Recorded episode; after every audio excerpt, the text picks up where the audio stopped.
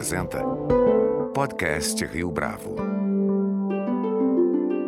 Este é o podcast Rio Bravo e eu sou Fábio Cardoso. No podcast desta semana, uma conversa com o artista Makoto Fujimura. A obra de Fujimura tem se destacado nos Estados Unidos, país onde ele se estabeleceu, como uma pequena rebelião contra a aceleração do tempo, nas palavras de David Brooks, o colunista do The New York Times. Mais do que o reconhecimento pela grande imprensa norte-americana, o trabalho de Fujimura se notabiliza pela mescla entre o expressionismo abstrato e a tradicional pintura pintura japonesa. Suas obras podem ser vistas em museus no Japão e de Israel, entre outros países do mundo. O público brasileiro, por sua vez, pode acompanhar mais de perto o trabalho de Fujimura desde o começo do ano, quando a editora Thomas Nelson publicou Arte e Fé, uma teologia do criar. No livro, o autor propõe uma interpretação bíblica articulada às suas experiências pessoais e a tradições artísticas japonesas. E a primeira pergunta que faço a Fujimura tem a ver exatamente com a pressão de ser um artista cristão. Será que isso existe? O podcast a seguir está em inglês. Makoto Fujimura, thank you very much for joining us here today.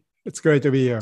Thank you. Mr. Fujimura, do you feel any kind of pressure for being who you are? I mean, an artist who is also a man of, of faith. Oh, I see. Um, well, there's there's always, uh, you know, when you when you walk with Jesus, um, you know, as he himself experienced, there's always a reality of darkness pushing back. Um, but that's to be expected, right? So I'm never surprised. I, I don't take that as an excuse to not be the best artist and writer that I can be. Talking about your book, in the beginning, you mentioned social media and technology both as instruments of creativity and as a tools of yeah. that can be used to threaten lives. How do you deal with this ambivalence? Yeah, technology is a tool, just as uh, I use a brush to paint. Uh, brush is a technology, you know. So it literally means techne, right? So that's um, any kind of um, tool is you know you have to understand its purpose and and you also have to love the tool that you are using so that um, loving the tool that you're using leads to um, kind of redemption of the process and redemption of the tool as not you know we we can use uh, any tool to to be destructive or to um, work against somebody's humanity. Um, so it is it is a choice that we make to uh, create a way in which that tool can be used to rehumanize people, to empower people, and so social media is uh, is exactly the same in that way. So please tell us more about the process of writing this book, Art and Faith. Right, Art and Faith is my life work. Um, I uh, in fact, I have been writing this book uh, for a long time. Um, not intending it to be a book, but just as a general um, journey of my uh, life as an artist and um, walking with Christ and reading the Bible uh, and understanding that God is the artist, uh, the creator, and realizing that that part is very important uh, to understand theologically what the Bible is actually saying. Um, so um, I have been uh, noting the perhaps the discrepancy between what I just said and and what is preached and what is taught uh, oftentimes and uh, so so I I have been writing this book for a while, and um, it actual manuscript is three times as long as the book. Uh, my editor did a really good job of con- being concise and uh, I think helpful to readers. And in your book, you actually write about the influences of industrial revolution and the way yes. how we conceive our existence mm-hmm. do you mm-hmm. believe that nowadays we are so much fact driven that we are skipping the power of these narratives these huge narratives such as the bible Right. So industrial industrial revolution accompanied with post enlightenment, you know, worldview has led to us looking at everything as marked by efficiency and um, in a kind kind of mechanism that you know we expect the world to have, and that is not a bad thing, except that when you apply that to human beings and theology, we uh, get into uh, misunderstanding of many of the Bi- uh, words in, in, in the Bible. Um, which gets translated in with that bias. So we tend to read uh, the Bible on, only as um, this mechanism of God, um, rather than what the Spirit is guiding us to create, which is you know just as organic as mechanical right so so it's the city garden that we are um, we are going to find in new jerusalem um, it's not a industrial you know perfected realm of uh, you know uh, ideals but it is in in fact what god has initiated in the garden that will be completed in the city so that reality in modern times have been often uh, if not misunderstood, it is a in, built-in bias that we don't take note of. So many times the, the preaching can become very truncated to kind of a fix it mentality of what is broken needs to be fixed. And assuming in sometimes it can you can assume that the ideal is the Eden, not the city of God, not the city garden of God, to to come. Then it's not new jerusalem. You, you know you're going back to eden where you know everything is perfect. Um, but that that's not the promise of the bible.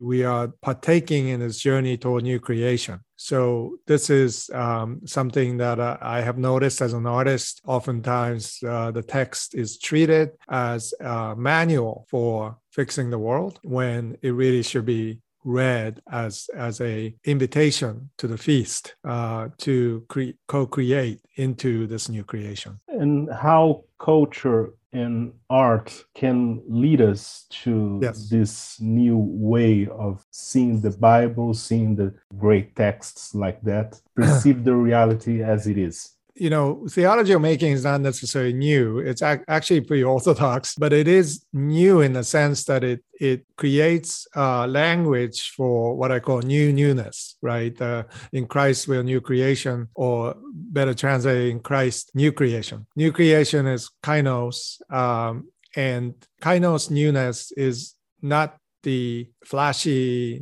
neos newness of uh, temporary you know, uh, superficial beauty that comes and goes. Um, kainos is literally Paul is talking about the resurrection. It is new newness. It is not something that we understand, or you know, we, we will not be able to figure figure this out using technology or sciences because both are bound by uh, natural law. So we we need to transcend, uh, you know, um, a vision for what is to come um, in a understanding of biblical reality and truth. Uh, knowing that, that there's going to be a paradigm shift from what we understand and data can tell us and what supernatural reality um, and and that's nothing new. You know augustine uh, talks about this as much as you know uh, quantum mechanics uh, professor at princeton. But it is something that i think we have a blind spot for uh, in contemporary theology because we we tend to think that anything that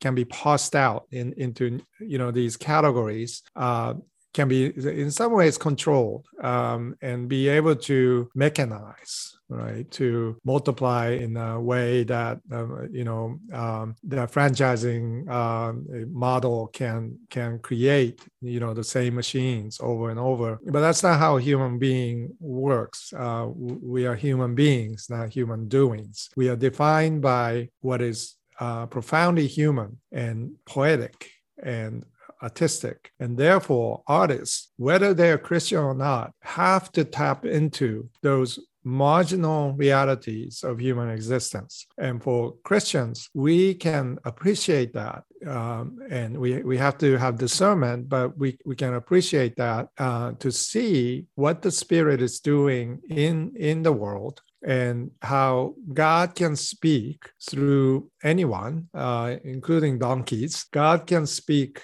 uh, in ways that are surprising. The Holy Spirit uh, does not read labels. Uh, God looks at the heart, uh, not categories. So even as labeling something as Christian does not necessarily mean that art or music um, is sacred. Um, God determines that. So uh, for me, what's important is the fruitfulness of what we make. How that is, um, you know, that, uh, that, anybody can judge to be uh, good, true, and beautiful. Um, it is the way in to what the spirit is doing in the world through these days, art and culture are often seen as instruments to denounce inequities. And we see that a lot recently with Me Too movement and with Blacks, Black Lives Matter protests. Um, you mentioned that in your book. Art and cu- culture have this mission with inequality, with dealing with that. Mm-hmm.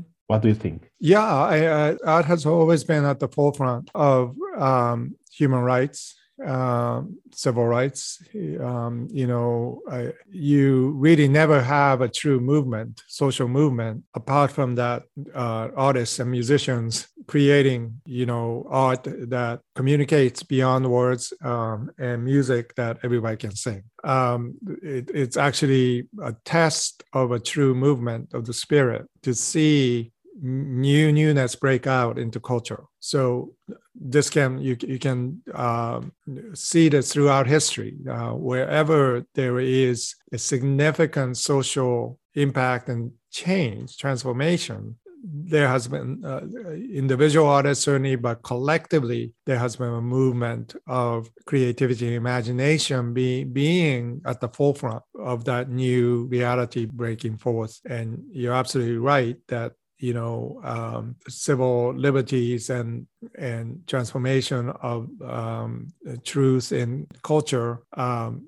is often uh, predictable by the kind of art that is being produced. I see that. And Mark Rothko is often yes. mentioned in your book. Yes. I'd like you to tell how important is he it is for your work as an yeah. artist. Yeah, there's there's a piece behind me um, which um, is uh, monochromatic work that um, there's actually over 100 layers on this canvas uh, already. Um, it's slow, slow art and slow um, layering of uh, mineral pigments, and it, it is directly inspired by Mark Rothko. Um, I'm actually uh, writing uh, afterward essay for re-release of Mark Rothko's writing uh, that was that was found actually uh, after he passed away, um, and his son Christopher has invited me to uh, write an essay about my response to those writings as a living artist. Um, the, uh, Rothko has had profound influence, and not just in terms of art uh, being uh, profound and significant um, to me, uh, but also the connection that he made between uh, really the spirituality of art. Uh, you know, he had a tenuous relationship with his own religion, Jew- Jewish tradition, and yet his art is profoundly spiritual and it is directly connected to the experience of icon writings that um, Orthodox Jewish uh, tradition holds to be you know highest level of communication and many modernist artists like malevich and rothko were directly impacted because they grew up in that community and even though if they have rejected or left the synagogue it doesn't mean that that's not an imprint that you know um, we can trace and so that's what i'm doing uh, with uh, reflections on his writing. His writing is deeply philosophical. Um, uh, uh, revealing of the type of thinking that he was doing to find this pure form. And, and to me, that level of understanding that he had is very significant moving forward because we first of all we know that Rothko's work is enduring it is it is highly valued today but also that Rothko's you know the the path that he created toward transcendence is something that I think art will always look for um, enduring art um, and Rothko's uh, works, paintings certainly, but his also his writings. Just as Vince, Van, Van Gogh's writings have become very important, especially recently, they reveal something about the process of an artist and how an artist uh, not only can think and write, but um, create uh, something that uh, remains to be enduring, proven to be enduring. So, so that it's a it's an interesting uh, text uh, to uh, consider. And how can we identify transcendence and endurance in Yeah. art and culture nowadays? Yeah, well, only time will tell. You know, our judgment is uh, very predictably um, unreliable. Um, we you you can look at some of the major exhibits from salon exhibits to Whitney biennials, um, and five years pass, and and you know that these works are not not necessarily enduring. Um, so you know, I I don't think anybody would have said that Andy Warhol's silkscreen prints, uh, which was a painting, uh, will turn out to be so uh, desired by the market. But that's that's an in- indication of somebody with high level of uh, gift that um, is able to transform materials into something that is permanent. And um, so so they, they do tell you something um, you know the market goes up and down. So you you, you know th- those are not as predictable uh, in terms of perhaps pri- prices or or so forth. But but it, it does tell you how it's communicating beyond the death of the artist uh, and and beyond how Van Gogh's Starry Night painting continues to be new uh, to those who are visiting um, and comes alive. Mona Lisa, you know, Da Vinci, you know, and, and there's something iconic about those works that define us, humanity, and something that is generative that continues to give birth to uh, new experiences. Those are something that uh, you can mark as um, some uh, the, the reason for endurance. Is it fair to say that this kind of work renew itself every morning, just like the Word of God?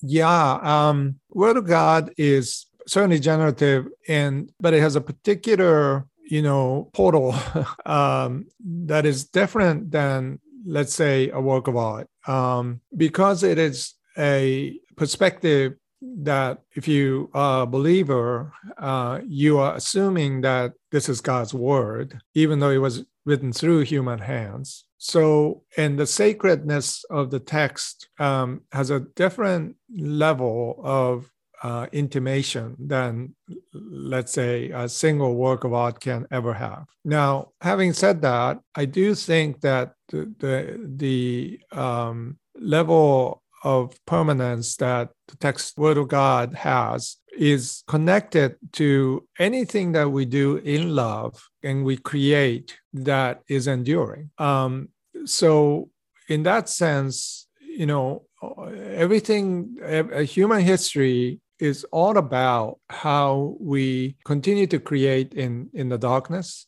especially in traumatic moments and times such as the one that we went through, um, you know, the pandemic, uh, the wars, the uh, civil unrest, and uh, corruption of institutions and leaders, and realize that it is in those times, at least in the past, where writers and artists and musicians have, have come up, composed music, and come up with um, art forms that today it speaks to us. And so the word of god it um, sets the tone for us to re-examine our, our place in, in history, our place in the world. Um, it gives us a perspective um, to create something uh, that is enduring. Um, but uh, but most importantly, it gives it inspires us right to wake up every day and look forward to creating something that is fruitful uh, rather than something that is destructive. And I want to ask you about your routine.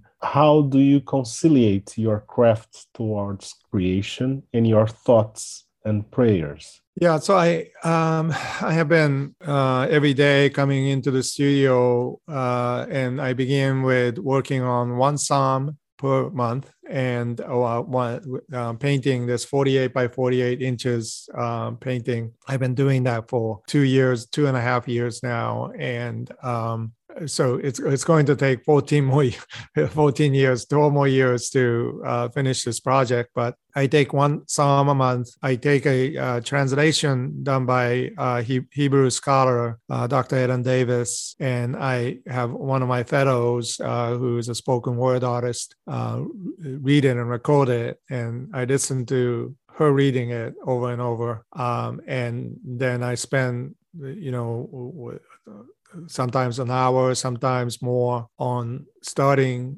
to uh, paint that painting. Um, and that whole process slows me down to um, this very uh, deep level paying attention and listening. And after that, I, you know, I have works that I'm working on for commissions and whatnot, exhibits.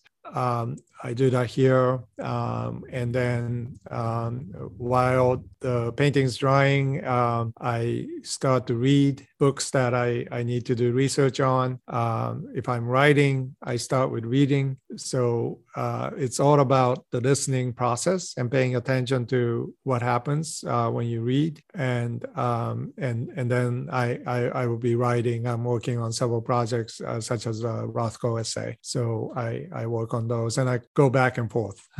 Great. One last question. Yeah. Uh, in a world where God and religion are frequently associated with violence and oppression, can art and culture make us feel better with this idea of creation with a big C?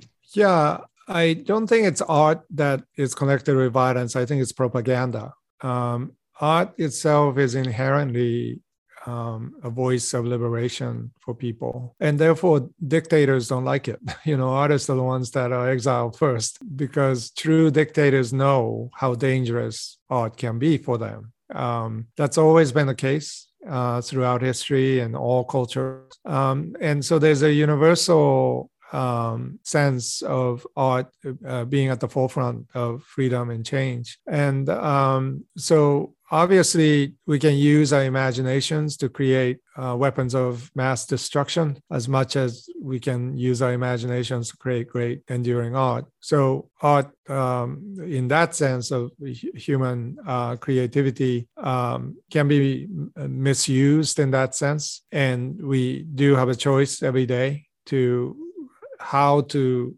use our uh, freedom, uh, you know, toward uh, liberation of people or or to shackle people. Um, and those those two options are always available. Um, and and sometimes you have to decipher. Um, is it simply your ego that is producing this art, or is it something more transcendent? And I, I really do believe um, art that uh, has sought the transcendence, whether by design or not. Um, you know, artist's intent is not not that important.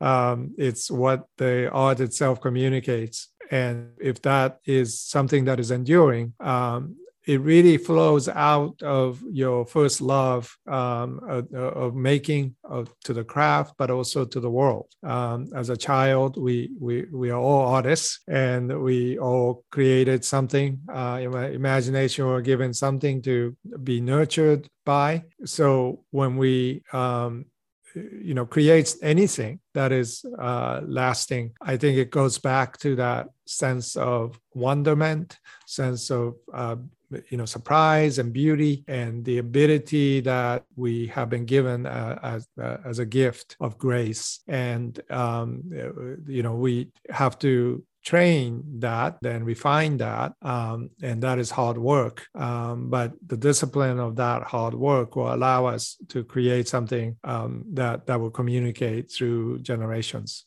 Makoto Fujimura, thank you very much for this interview. Absolutely, absolutely, my pleasure. Nice to meet you. Este foi mais um podcast Rio Bravo. Você pode comentar essa entrevista no nosso perfil do Twitter, arroba podcast Rio Bravo, ou no Facebook da Rio Bravo. A nossa lista completa de entrevistas está disponível no Apple Podcasts, no Deezer, no Google Podcasts, no SoundCloud e no Spotify. E no aplicativo O Guia Financeiro, além dos nossos podcasts, você encontra muito mais conteúdo sobre o mundo da economia em diversos formatos.